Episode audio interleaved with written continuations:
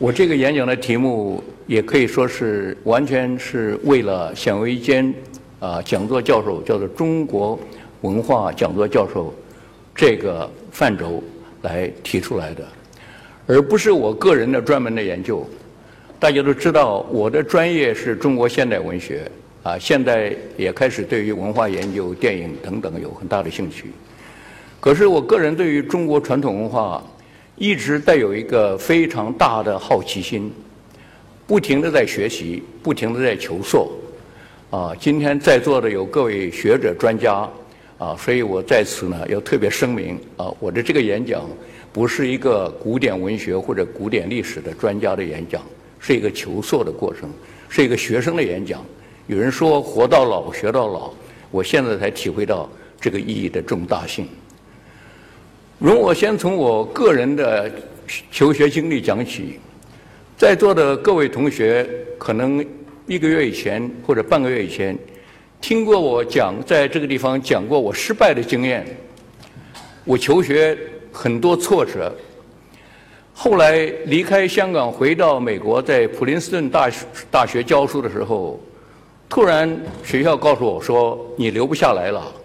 因为你的历史教学的成绩虽然不错，可是还不够好。”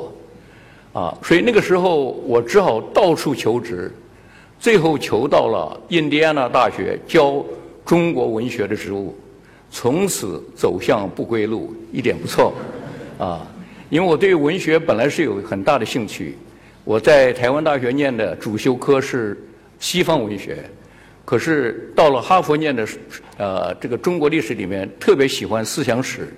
那么从思想史走到文学，对中国人来讲，文史哲不分家，这是一个很自然的过程。可是教学研究是另外一回事，因为对我来说，中国古典的典籍太多。太复杂，啊！如果教一门课，我要花很大的功夫来恶补才行。虽然在美国是教本科生，也教点研究生的课，可是我不敢懈怠。所以那个时候呢，我就开始重新来探讨中国古典文学和文化，啊！所以我今天呢是几十年以后提出来的一个最初步的报告。那么当时是在差不多是八十年代初期。啊，我刚刚从香港回到美国，大概三四年。我在香港的时候，我的学生梁元生就邀请我在中文在重庆学院演讲，讲的题目就是鲁迅。所以从此，鲁迅的阴影就跟着我，鲁迅的灵魂就跟着我，一直到美国。所以我在开始教中国古典文学的时候，我正在研究鲁迅，后来写成了一本书。那么大家知道，鲁迅不只是中国现代最伟大的作家之一，而且他自己对于中国古典文化都有深厚的基础。所以我一边研究鲁迅，一边看他写的关于中国古典文学的书。啊，那么当时我在鲁迅的众多著作里面，我发现有一本我特别喜欢。就叫做《故事新编》。除此之外，我还喜欢一个他的自传，很特别的一个自传，叫做《朝花夕拾》。《朝花夕拾》是讲他幼年的求学的经过。里面非常有意思的就是，他说他当时在家里念私塾的时候，念这些老式的四书五经，觉得非常的闷，啊，常常喜欢出去玩。那么他的一个保姆啊，叫做阿长呢，就介绍他看他小时候最喜欢的一本第一本，这个现在叫做这个 comic book 图画的书，就是《山海经》，啊，所以从《山海经》他提到了在当时他小时候参加的一些绍兴民间的社戏，那么这些跟广东一样，都是当时也是大戏，演什么呢？演木莲戏，里面有鬼。木莲救母里面有鬼，而且他自己还跟一帮孩子扮演小鬼，啊，所以在这个《朝花夕拾》里面，充满了鬼气，也充满了灵气，因为他描写的时候，特别像他描写一位这个土地庙一个小鬼叫做无常，或者一个女鬼叫做女调的时候，写的非常的美，啊，有点张爱玲的味道，啊，所以鲁迅这么一个作家，为什么把这些民间的小鬼写的这么美妙？于是引起了我对于中国传统的兴趣，所以这个兴趣完全是鲁迅带出来的。下面一个，那么多年以后，啊，事实上是去年吧，啊，我的另外一位得意门生张立军介绍我看一本书，是一位日本学者写的，这位日本学者叫做丸尾长喜。他写了本书，正合我意，就叫做鲁呃人和鬼的纠纠葛，就是讲鲁迅的小说的研究。那么在这一本书里面，他引用了鲁迅的一篇文章，几乎是所有研究鲁迅的学者没有注意到的。他是很早的一篇文章，就是一九一二年啊，他写的一篇文章。那么他这里面特别，他用古文说，鲁迅说。他说：“一国文明之消长，以种业为因依。种业用英文讲，就是某一种的所谓 racial inheritance，啊，一种中国民族里面的所继承的一些东西，啊，或者是叫做文化。其由来者远，欲探学习，当上色于幽冥之界。幽冥之界是什么？就是神和鬼的境界。种业者本于国人一德，复以习惯所安宗教信仰。”种之以岁月，渐及极渐乃成，其期长以千年，近者以数百岁，故造成种业。不在上智，不是高级知识分子，而在中人、中等的一般的人啊。不在生人，而在死者，啊。二者以其为数之多，欲为时之勇，立其权威。那么这个，呃。这个比喻，我觉得是对我来讲，又引起了我一个最大的、更大的兴趣。我觉得是非常重要的啊。那么，于是我就想起了当年我教中国文学的时候，我用了一本教科书，就是英文本的《中国小说史略》。各位在做研究中国文学的都看过，现在可能还有人用它的教科书。那么这本教科书呢，薄薄的一本，啊，大概两三百页而已。如果各位仔细看看里面的这个内容的话，三分之二讲的是神仙鬼怪，只有三分之一后来明清以后讲到清朝谴责小说的时候，才讲到所谓大家比较熟悉的五四时候讨论到的胡适所讨论到的中国小说的传统啊。那么这里面他提出了一个一些非常有意思的主张啊，他的主张就谈到这个中国。啊，这个最重要的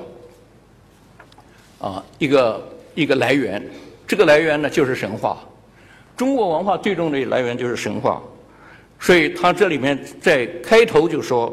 他说神话不特为宗教之萌芽，美术所由起，且实为文章之渊源。为神话虽生文章，而诗人则为文化之仇敌。是以神话托诗歌以光大，人亦因而而因之而改易，而消歇也。这是一个非常有意思的，特别后面那两句，啊，他说神话因为诗人啊，他神话是文化的仇敌，诗人就是广义的文人，我们可以这么讲，啊，和柏拉图有相通的地方，可是不完全一样。可是呢，屌诡的是，我们现在所看到的所有的神话文学，都是经过诗人的改。加工改造，从文字里面得来的。那么除此之外，可能就是民间的宗教的仪式和口述的这种啊传统了。所以从这个立场来看的话，鲁迅就特别提出来，说是中国神话的传统呢，事实上比起其他国家来，并不特别丰富，而保留的神话呢，作为文学材料的，也不见得特别多。他提出两个理由。这两个理由都很有争论性的。第一个理由就是说，中国古人早期古人住在这个农耕的地区，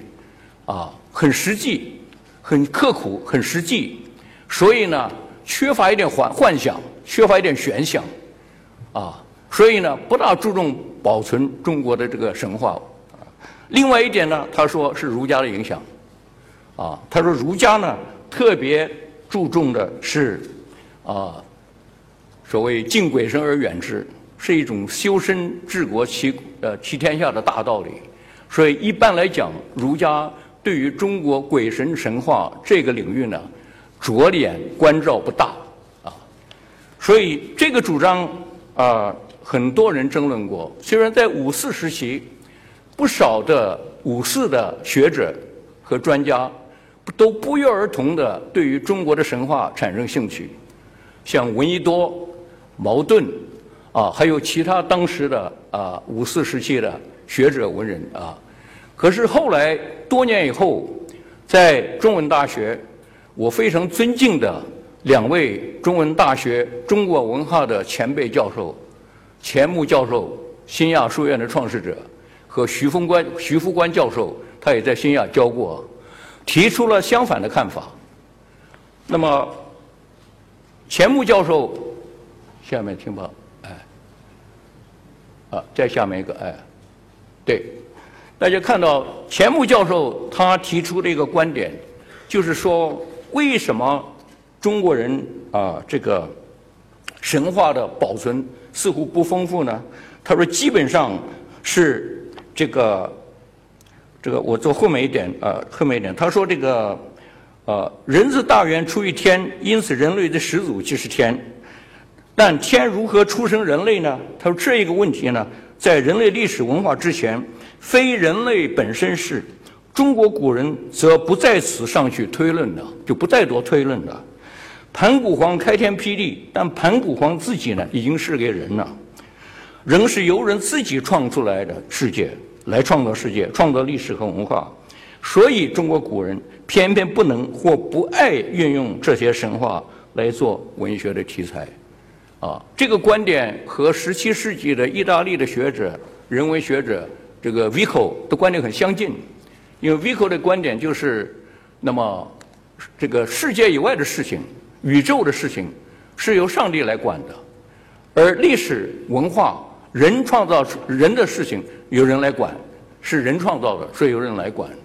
那么从这里可以看，可以说 Vico 是西方文艺复兴以后啊启蒙主义的先生啊一种所谓世俗化这个 secular tradition 的一个一个一个先师，现在都很受尊尊重的。那么当时钱穆先生提出这个主张，当然和 Vico 不一样，因为他是基于一个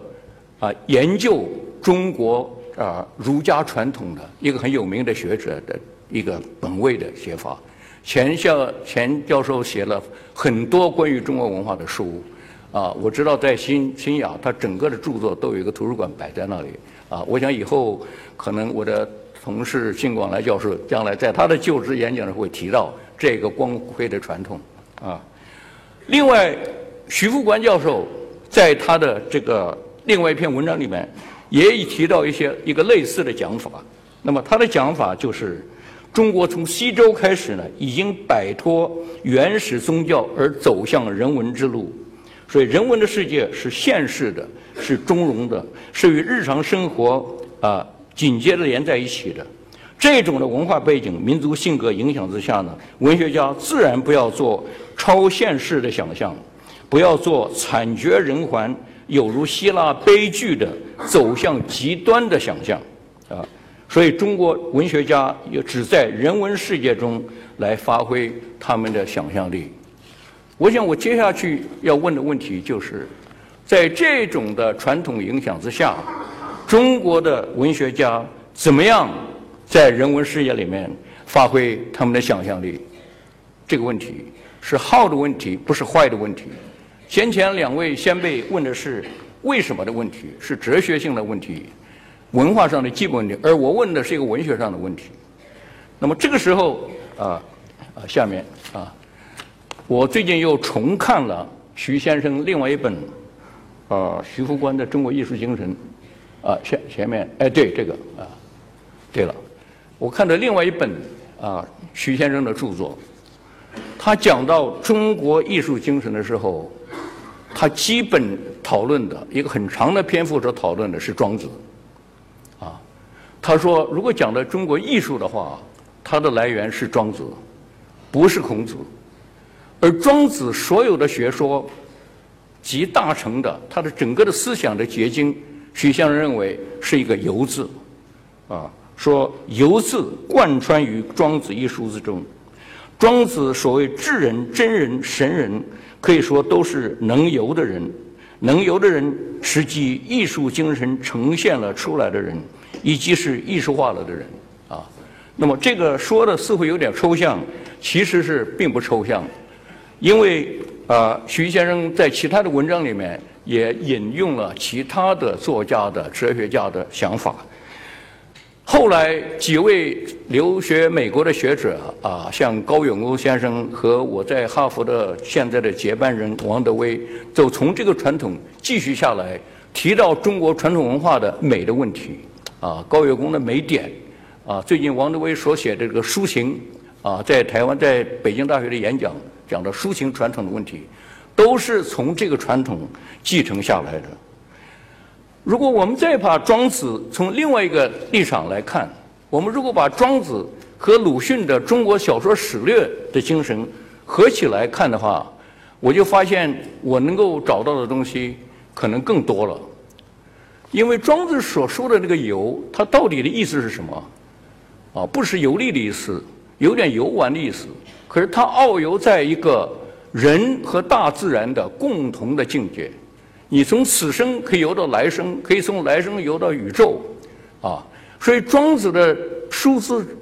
容易就是着迷，就是因为他每个小故事非但有哲理，都是一篇非常好的文学。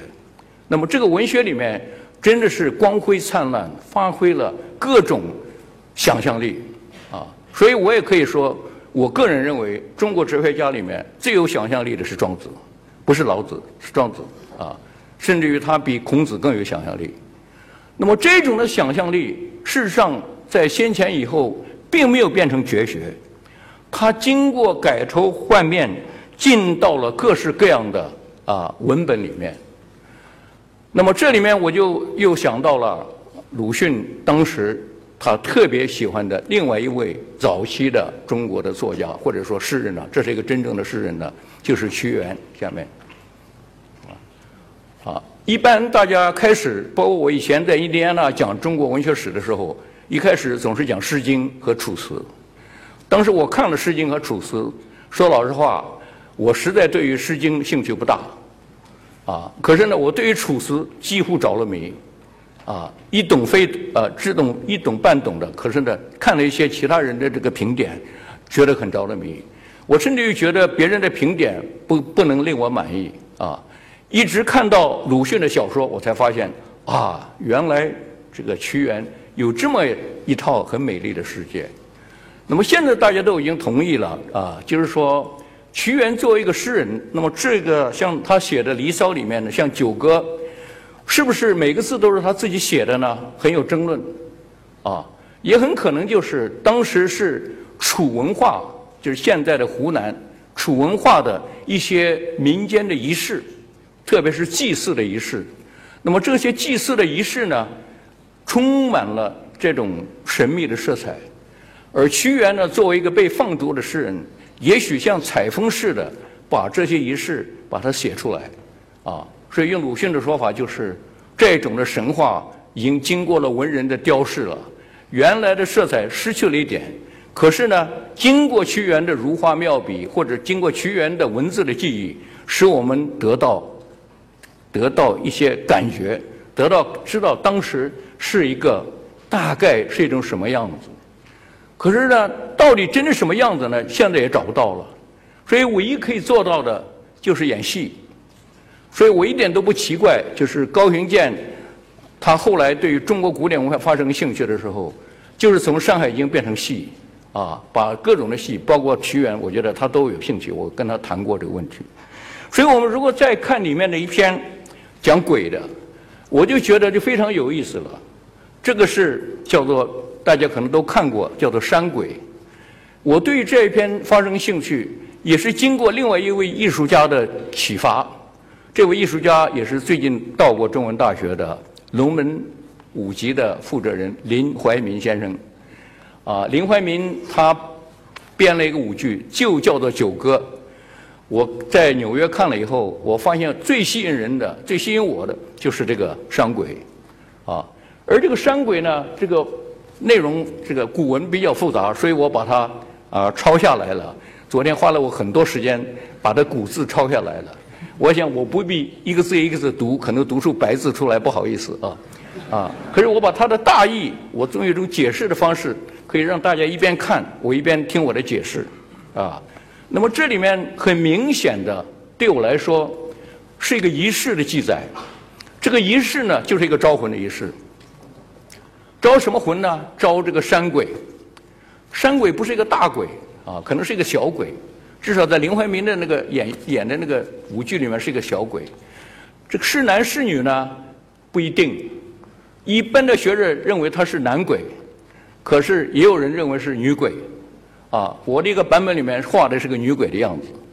可是更好玩的就是，据学者的研究，当时祭祀这些山鬼河伯的这些人呢，这个巫啊，所谓叫做巫师啊，有男巫有女巫，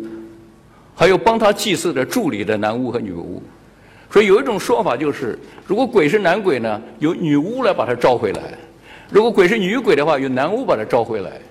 可是，在招魂的仪式里面呢？那个神怎么出来的呢？也是由巫来演出来的，所以这里面很自然的，就是变成了一种以人为主体的，可是从想象的方式、象征的方式带出来的一个舞蹈啊，带出来一个戏剧。而这个戏剧里面，你可以发现充满了恋爱人鬼之情，因为巫巫者和神之间或者鬼之间这个关系怎么样来？所以招魂的本身就是一种恋爱的模式，你可以说，所以这里面每一段的后面都有一段思念之情。才开始的时候，啊，我们可能说前面四句描写的是，他说有一个人啊，这个若有人须在呃在山之阿，那么有人说这个人呢就是山鬼，也有人说这个人呢就是巫，我认为无所谓。啊，因为反正都是演出来的啊。可是呢，两者之间产生了一个对话，就是子和鱼，子就是你或者是君，你和我产生的这个对话。那么产生这个对话里面，就产生了一种互相的吸引。那么这个系列里面包括思慕，包括怀疑，啊，包括离去的时候忧虑，啊，等等等等，啊，所以。从起源的这个短短的这一首诗里面，我们可以想象到，当时中国古人至少在楚文化里面的一种非常丰富的文化想象力，还有他们非常丰富的在宗教仪式里面所表现出来的文学的意象、文学的展现，啊，所以从这里我就认为，其实鬼并不可怕。文学所呈现的鬼，从鲁迅，我看到鲁迅开始，到屈原，啊，到所有的重要的文本，我待会儿会再介绍几个文本，都是很可爱的，啊，它和人的关系非常的密切，人界和鬼界其实是都是我们生活的这个世界里面的一部分，这和西方不太一样，西方的魔鬼是上帝的对手。而上帝是存在另外一个宇宙或者另外一个更上的西方的天里面啊，西方的天堂和地狱刻画的非常的明显，但丁的《神曲》写的非常的地狱多少层都写出来的，而在中国，天堂、地狱、地狱的描写和天堂的描写和人间差不多，所以我觉得徐复观先生讲的是有道理的啊，钱穆先生讲的更有道理，就是整个的想象。对于神秘、对于神话、对于鬼的想象，是从一个人文的基础想象出来的。问题就在于这个人文的想象，怎么样把它发展下去？这里面就谈到了我个人对于中国传统啊文化发展的一些批判的态度。我个人认为，就是也是受到鲁迅的影响，就是从先秦一直到隋唐，这个传统是光辉灿烂的。因为它是多元的，因为它非但有儒家的道统，还有道家、佛教进来以后更是光辉灿烂。当然更保有了改头换面以后更保有了从古人遗留下来、遗传下来的神话传说、神和鬼。所以中国用很多的名词来展现这个世界，神也好，鬼也好，精灵也好，啊，这个魔力也好，啊，在座的土木周教授在这方面有专门的研究，已经出了好几本书，我得益非常的大。啊，他因为最近召开了一个鬼的会议，也引起我对鬼的兴趣，也是去年，呃，呃，然后今年秋天好像文化研究系还有一个鬼的会议，我也答应参加了，啊。啊，所以从这里面我们可以发现，到唐朝以后，或者说从唐朝开始，对于这个鬼的这个传统啊啊，这种比较荒诞的、稍微荒诞的、充满想象的、不按理出牌的这个传统呢，似乎逐渐的在儒家影响之下呢，慢慢的式微了。当然，还有一些比较精彩的东西，就是鲁迅在他的《中国小说史》里面特别提出来讨论的。啊，我今天只是随便提出来下面啊一两个例子。那么魏晋时期天下大乱，啊，魏晋呢方式特别多，巫方式特别多，佛教从魏晋传到中国，啊，而鲁迅对于魏晋时代的兴趣特别大，啊，他从《世说新语》里面他写出了。关于魏晋文人和药者的关系那篇铭文，他多次在演讲里面提到问魏晋，在他的杂文里面也提到魏晋。可是魏晋里面的鬼呢，他说的不太多。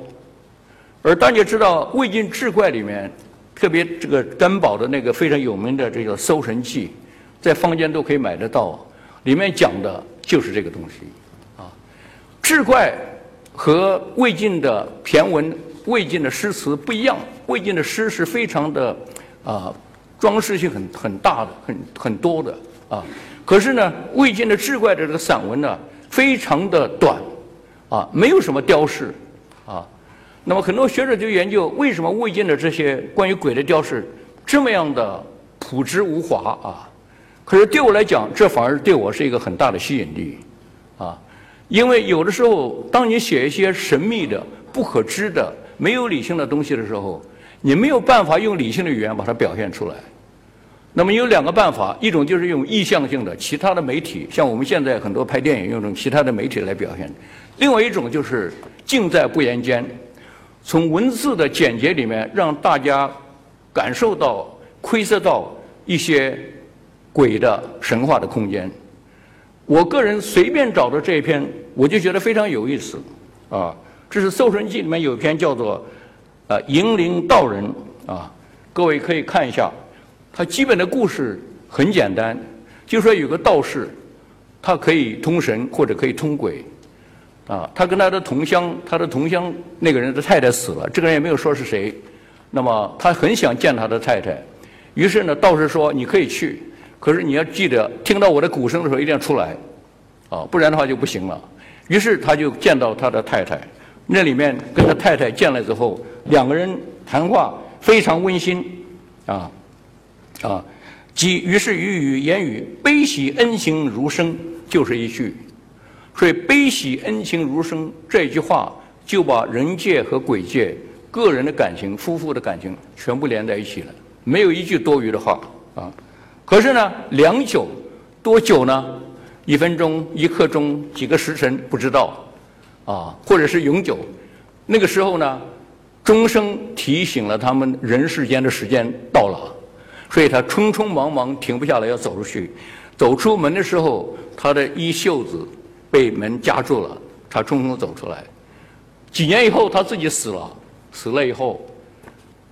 他的家人为他放在棺材里，盖棺的时候把棺材一打开，大概是夫妇合葬吧，原来发现那个袖子那块布呢就在棺材里面。啊，这个是个非常有意思的故事。我们如果把这个故事重新扩大一点、发挥一点的话，这何尝不是希腊神话 Orpheus 的翻版？啊，大家知道希腊神话 Orpheus 是一个音乐神。啊，我小时候我父亲给我讲的故事，他想念他死去的太太，于是就拿了一个西方的这个四弦琴，到了地狱，感动了地狱的守门鬼。啊，那是两条狗进到了地狱，想把他的太太 Eurydice 带回来。带回来的途中，地狱神说：“你不能够回头看。”可是他实在忍不住了，回头一看，因此他的太太永远失落在地狱里面，出不来了。这个故事，那么这个故事在西方不知道有多少文人、骚客、音乐家、画家画出来，一直到现在，啊，那么中国和西方来比较，就非常的明显，就是那种浪漫的气质少得多，啊，可是呢，它照样给予人相当大的想象的空间。啊，特别是夫妻之情啊，这个里面这个恨情的这一段，啊，像这一类的故事，我觉得俯拾即是，啊，中国的笔记小说，呃，魏晋以后的俯拾即是，就是要看我们怎么解释，啊，当然文体上比较更精彩一点的是唐朝的传奇故事，啊，这个也到处都可以买到的。那么长传奇里面有几篇有名的故事，都是和神鬼有关的，啊。像这个这个《补江总白猿传》，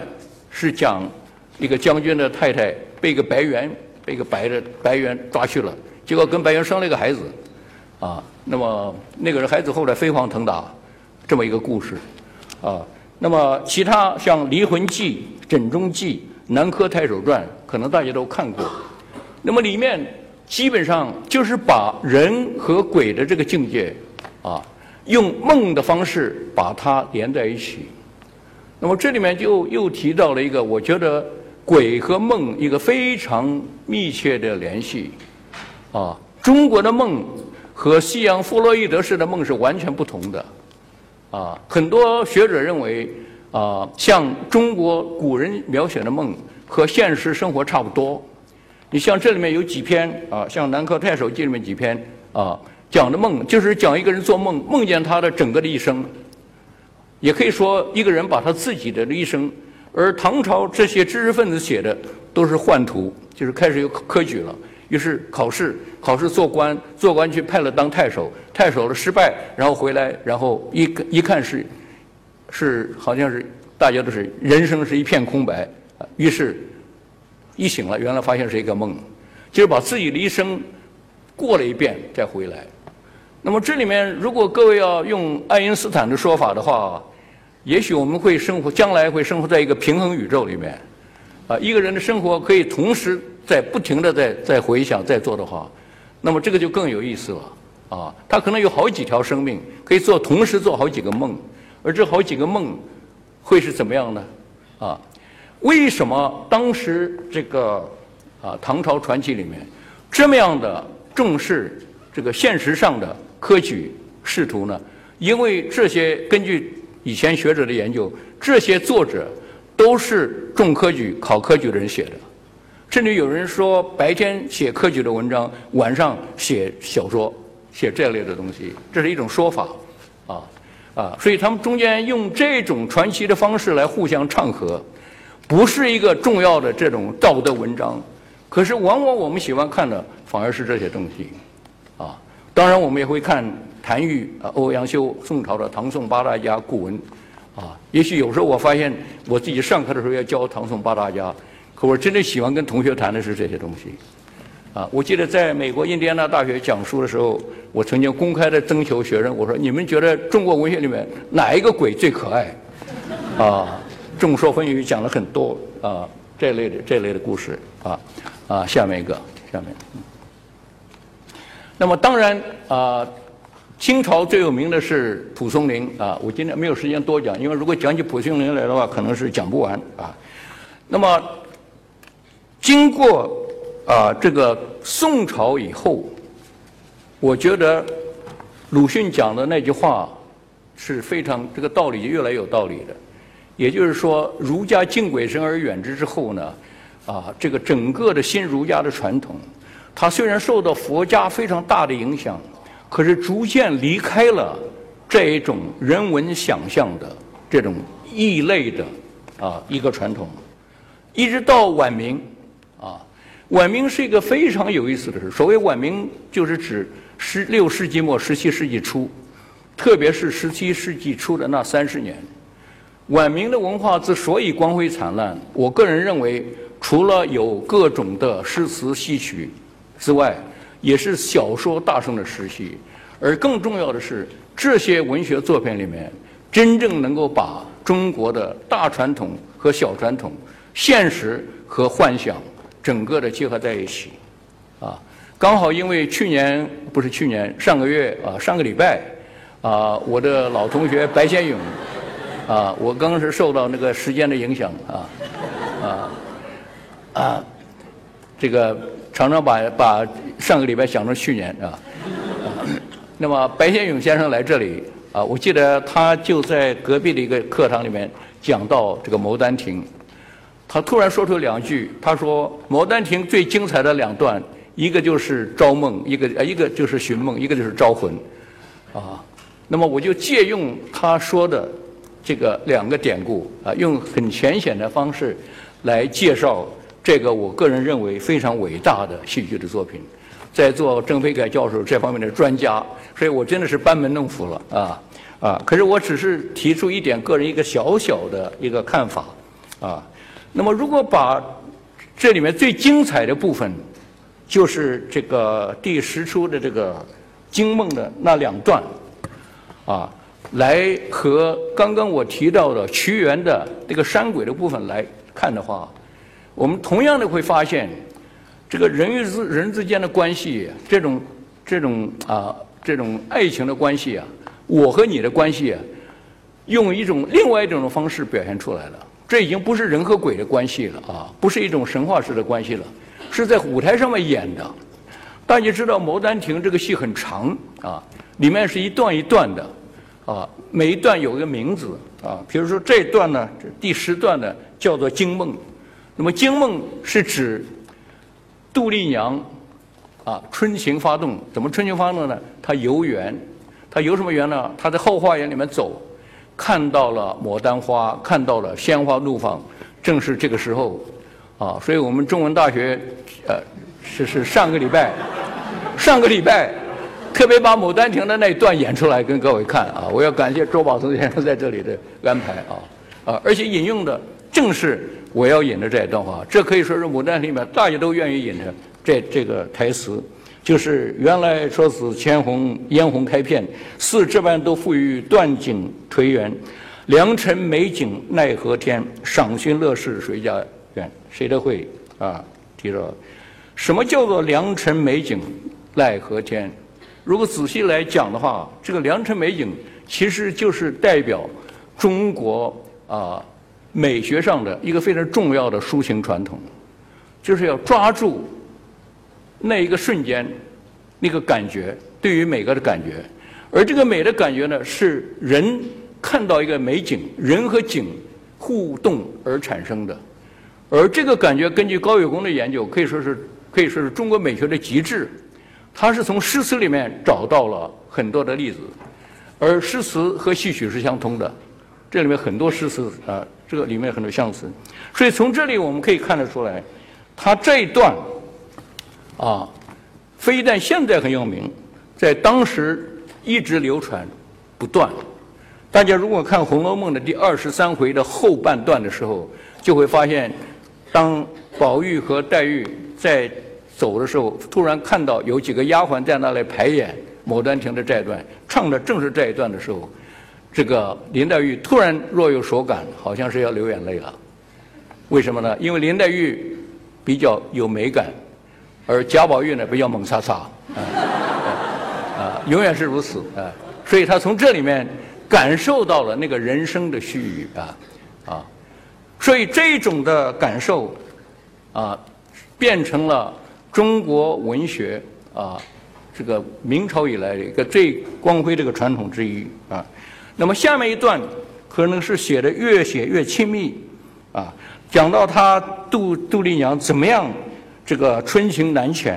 怎么样有一种幽怨的感觉，怎么样想从梦里面，因为他做了一个很。很很温暖的梦嘛，就梦见有位书生来跟他做爱嘛，于是呢，他就把这个梦呢找寻出来。所以这里面你要用现代西方的说法，就是说，当时中国没有所谓意识流，没有所谓性的压抑等等。可是呢，他用这种演戏的方法，用一种非常美的方式，把他的这种梦境表现了出来，而里面他的独白用的是不只是讲他，主要讲的用这个咱和俺，还讲到他梦中的那位书生就是柳梦梅，而且柳梦梅的名字就是有梦在里面，所以两个梦碰在一起。后来大家知道，中间还有很长的一段是杜丽娘死掉了，在地狱里面变成游魂，可在地狱里面呢，又经过一段这个哀伤啊，很哀情的一段，想她的男朋友，啊，最后这个这个好像是地狱里面呃给她一个机会，让她升上来啊，最后她当然是和柳梦梅这个皆大欢喜。而柳梦梅那个时候呢，是从一个照相相片，不是照相，一个画像里面，因为杜丽娘死之前，她自己画了一个自画像，从那里面招魂招回来，啊，招回来，两个人在一起。所以白先勇在这个课堂上讲，他说中国人呢总是希望大团圆，啊，人和鬼无所谓的，啊，不和逻辑没有关系，啊，你照样可以把这个人起死回生，啊，啊，也有人说，因为当时很多这个现实的生活。和理想的生活差别很大，所以总希望从理想中找寻的一些满足啊啊，可能现实生活里面很多悲欢离合啊，虽然诗词里面写很多悲欢离合，可是呢，也希望能够在这个美的意象里面得到一种满足，一种融合，这也是中国文化传统的一个特征啊。下面，我觉得这个非常美好的啊传统呢，到了清末。啊，得到彻底的破坏，啊，所谓彻底的破坏，当然是有政治的原因和社会的原因等等原因。可是另外一个原因就是，我觉得它本身有一种吊诡。如果说这种啊美好的时辰是短暂的话，你当然不可能持久。我认为在《红楼梦》时期，十八世纪的时候，已经是为这个美好的传统写了一道挽歌了。啊，因为当时啊，曹雪芹写的是回想他童年的时候，而他童年的回忆本身，他心目中是美的，而美的代表当然是他做梦里面看到的那个那个一位一位天仙叫做兼美，啊，还有那个几个十二金钗，天上和人间，而每个金钗呢都在小说里面有对应的人物来表现出来，啊，可是真正感受到。这种美的短暂性啊，而很难这个保存住的呢，是林黛玉啊。我记得多年前在芝加哥大学曾经和啊啊余国凡教授合开一门课，每次开课的时候，他分析的非常的深入，我是反而是感性的，看到葬花词我就说大家来念念葬花词啊，流一点眼泪吧啊，而他就做的非常细致的分析啊。啊，我想我可能也受到了这个中国的这种比较感性的传统啊。可是到了十九世纪末啊，或者二十世纪初啊，中国没有世纪末这个名词，可是照样有世纪末的情绪。而这个世纪末的情绪跟时间没有太大的关系，而是对于整个的这个文化传统感受到了一种没落。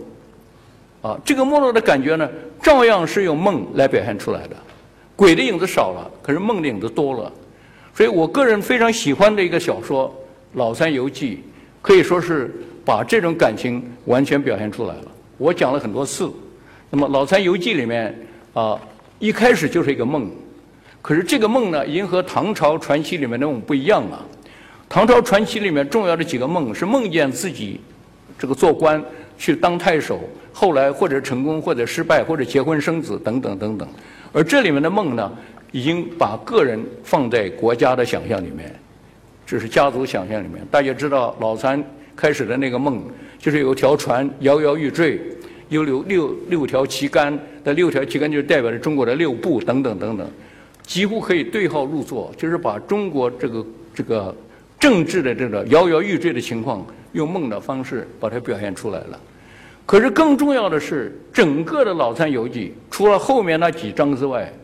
他所表现的几乎是一种少有的这种仙境，特别我个人非常喜欢的那个中间的那几章，就是第八章到第十一章第十一回，啊，里面是介绍一个人物，真的是登仙了，真正是登山，登山遇虎，遇虎老虎不吃他，见到两位仙人，啊，一位是鱼姑，一位黄龙子，啊，那么这个仙境为什么要放在《老三游记》的这种世纪末的梦里面呢？这个本身就是把无意识之间把中国这几个传统放在一个所谓当事感，就是现世当事，这个时候。中国是很危机了，啊，而这个危机感呢，这没有办法解决，怎么办法呢？只好托梦，只好讲梦和虚。所以后来当刘鹗写他的《老三游记》续集的时候，他的二编的时候，一开始的自序里面就把自己放进去了，啊，那么这个引言一般人引的比较少。他说：“人生如梦耳，人生果如梦乎？”夫梦之行径，虽以为幻为虚，不可复得；而叙述梦中情境之我，故俨然其犹在也。若百年后之我，且不知其归于何所。是以人生百年，比之于梦，犹觉百年更须于梦也。那么，这个最后一句令人深思。啊，这百年，他指的百年就是晚清这百年，一直到他那个时候。他写这个小说的时候，大概是一九零六零七年的时候，他自己又往前想，他说在百年以后呢，我这个人已经不存在了，可能我也变成别人的梦了。我记得我第一次在香港讲《老三游记》的时候，正是这位呃作者逝世一百周年纪念，啊，所以我突然感觉到我们刘鹗的鬼魂已经在香港的会展中心出现了啊。什么是真的？什么是假的？我们宁愿相信。他说的梦是真的，更有真实感，更有迫切感，而历史是虚的，是假的。可是他又倒过来，在后面又说：“他说其实，为什么我这么又虚幻的中间，这种我要写这么多呢？写是个社会上的事情呢？因为有很多可歌可泣的事情要写的，所以真实和梦幻，啊，真和假，变成当时这位作者所关心的一个很重要的一个议题。”可是这个议题并不是他同代其他的作家所关心的，其他的作家真正关心的是以梁启超为代表的，是对于中国将来的前途的关心，怎么样把中国的传统的制度打破，走向一个新的中国的建设的关心。所以梁启超最先提出来要把中国的时间观念改变，引用西历，就在一八九九年圣诞节左右引用西历，啊。啊，他说中国一定要变成世界的一部分。当中国变成世界一部分的时候，整个的这个传统也产生了彻底的变化。怎么说呢？用一种比较浅显的学术语言来说的话，我们可以说，中国进入二十世纪之后，也进入了一个现代性的焦虑时代。啊，下面一个，什么叫做现代性的焦虑时代呢？因为我相信，所谓 modernity 这个词，不管你怎么解释，是从西方来的。有人说中国有它本土的现代性不错，可是整个那一套时间观念啊、理性结构、官僚制度等等等等，用韦伯的说法是从西方带进来的，带到了东方，带到了中国、日本之后，不同的国家在不同的文化里面产生不同的变化。可是有个非常有意思的地方，就是在就在这个时候，就是二十世纪二十年代左右，在不同领域的作家。用不同的语言写类似的焦虑。那么鲁迅的《野草》是在一九二三年、二四年写的，也就是在他写《朝花夕拾》的前两三年。一般鲁迅学者说，鲁迅这个时候心情非常不好，跟他弟弟闹翻了，等等等等。可是他做的梦就和我刚刚所说的所有的梦就完全不一样了。他《野草》里面有好几个梦，我这里面只引用了这个少数的几个梦，三个梦。全部都梦到鬼，可是这个鬼呢，你就发现他已经有一种现代人的现代性的一种感受了。啊，我梦见自己躺在床上，在荒寒的野外，地狱的旁边，一切鬼魂们的叫唤无不低微，然而有秩序与火焰的怒吼，油的沸腾，钢叉的震战相和鸣，造成最新的大乐或者大乐，布告三界，天下太平。他的这个天下太平，事实上是不太平的，也可以这么说。他用的是一个佛家的典故，这个大欢喜、大乐也是佛家的典故，背后是大痛苦，啊，他用的是一种所谓反讽的手法来写出来的。那么这个梦是不是他真的做，一点关系都没有，他是用这种方式来呈现出来的。那么另外一个梦，他说我梦见自己死在道路上，这是哪里？我怎么来这里？怎么死的？这些事情我全不知道，是一种非常荒谬的存在主义的感觉。总之，在我自己知道已经死掉的时候，就已经死在这里了，啊，也就是说，把整个的一个境遇呢，荒谬的境遇呢，就放在这几句话里面，啊，他没有念过西方的存在主义的，我在书里面提到过，存在主义是后来的，啊。可是他和卡夫卡的时间差不多同时，他没有看过卡夫卡，可是卡夫卡有类似的感觉，啊，而鲁迅最可怕的一个梦，我常常引用的就是他的这个木结文这个梦，他梦见自己死了，对着那个梦那个那个墓碑，这个墓碑里面有这个刻词，这个墓碑里面的这个话语呢是鬼画出来的，是说出来的，而这个鬼用的是典雅的古文，啊。这个鬼怎么说呢？说与浩歌狂热之际中寒，于天上看见深渊，于一切眼中看见无所有，于无所希望中得救。啊，那么下面鬼第一人称讲到第三人称，就是讲鬼自己。啊，有意游魂，化为长蛇，口有毒牙，不以虐人，自虐其身，终于轮回。讲他自己这种所谓 self destruction 自我毁灭啊，下面就说要回答我，不然的话你赶快离开啊。那么这个据我的老师夏坚的在那篇铭文里面就提到，这可能中国现代文学里面最惨的一篇啊，最凄惨、最悲惨、最极端的一篇，正是钱穆先生当时认为中国传统不应该走西方的这条路，鲁迅走出来了，看出来了。我的答案就是为何不可？你两种传统都可以同样的来接纳啊。所以鲁迅的伟大正在于他的矛盾，他可以在同一个十年里面写出两种完全不同的感受，一种是传统的美的感受，另外一种是西方现代性影响下的感受。可是这种的感受都存在于鲁迅的心里面。所以有时候感觉到，也许研究中国文化的时候，虽然我们没有弗洛伊德式的心理学，我们没有所谓文明何其不满，没有所谓对于梦的解释。可是这些因素很自然的已经容纳到了中国文化的传统里面来了，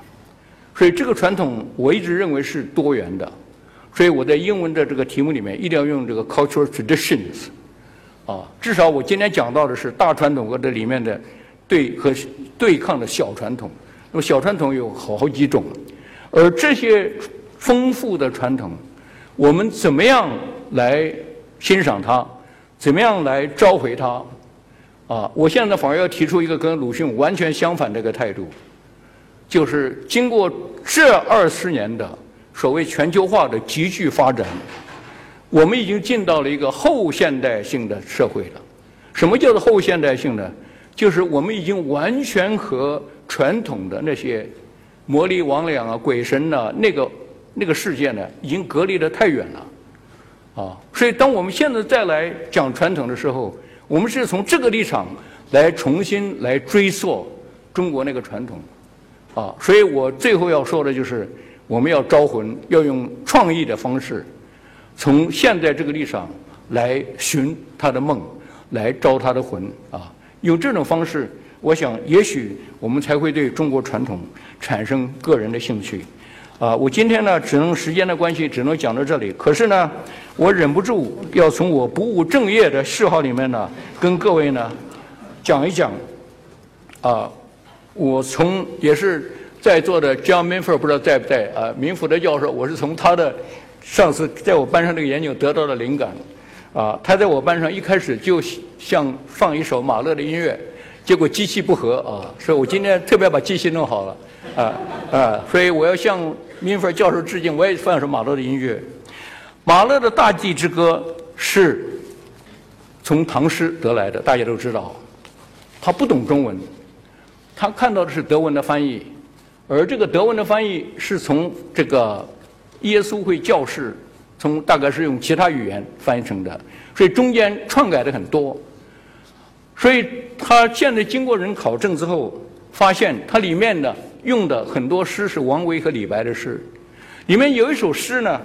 我偶尔听到我就发现，突然有所感觉，啊，这个就是他的第四首，第四首马勒的歌，啊，选自前半段是选自李白的《采莲曲》，那么我今天本来想让我太太用广东话念出来，她害羞。不知道跑哪里去了，不敢出来，我只好用普通话来跟各位念一下，啊，叫做呃，若叶溪旁采莲女，笑隔荷花共人语。日照新妆水底明，风飘香袖空中举。岸上离家谁家有野郎？三三五五照垂杨。只留斯人落花去，见此西出空断肠。我听马勒的音乐的时候。我脑子里突然进到了这个美好的境界里面，那我就突然发现，我就想，那我扮演是一个角色呢？我想，也许我可以，如果我可以进到这个世界里的话呢，我可能就变成一个那个跟在那个那个谁家有野狼那个三三五五的背后啊，偷偷的去看一看这个采莲女的那个美景。我后来想想，也许我们每个人都在走这条路，和传统有一种偷窥，一种召回。啊，然后用种种的方式来把它招回来。妙的是，马勒的这首音乐改头换面之后，他自己起的题目叫做“美 ”，on beauty，啊，翻的胸海，胸海就美丽的意思啊。所以和我们刚刚讲的这个题目刚好契合啊。所以今天呢，我冒了东方主义的危险。大家知道，这个这是马勒式的东方主义，可是我觉得文化是共通的。啊，跟各位呢播这一首七分钟长的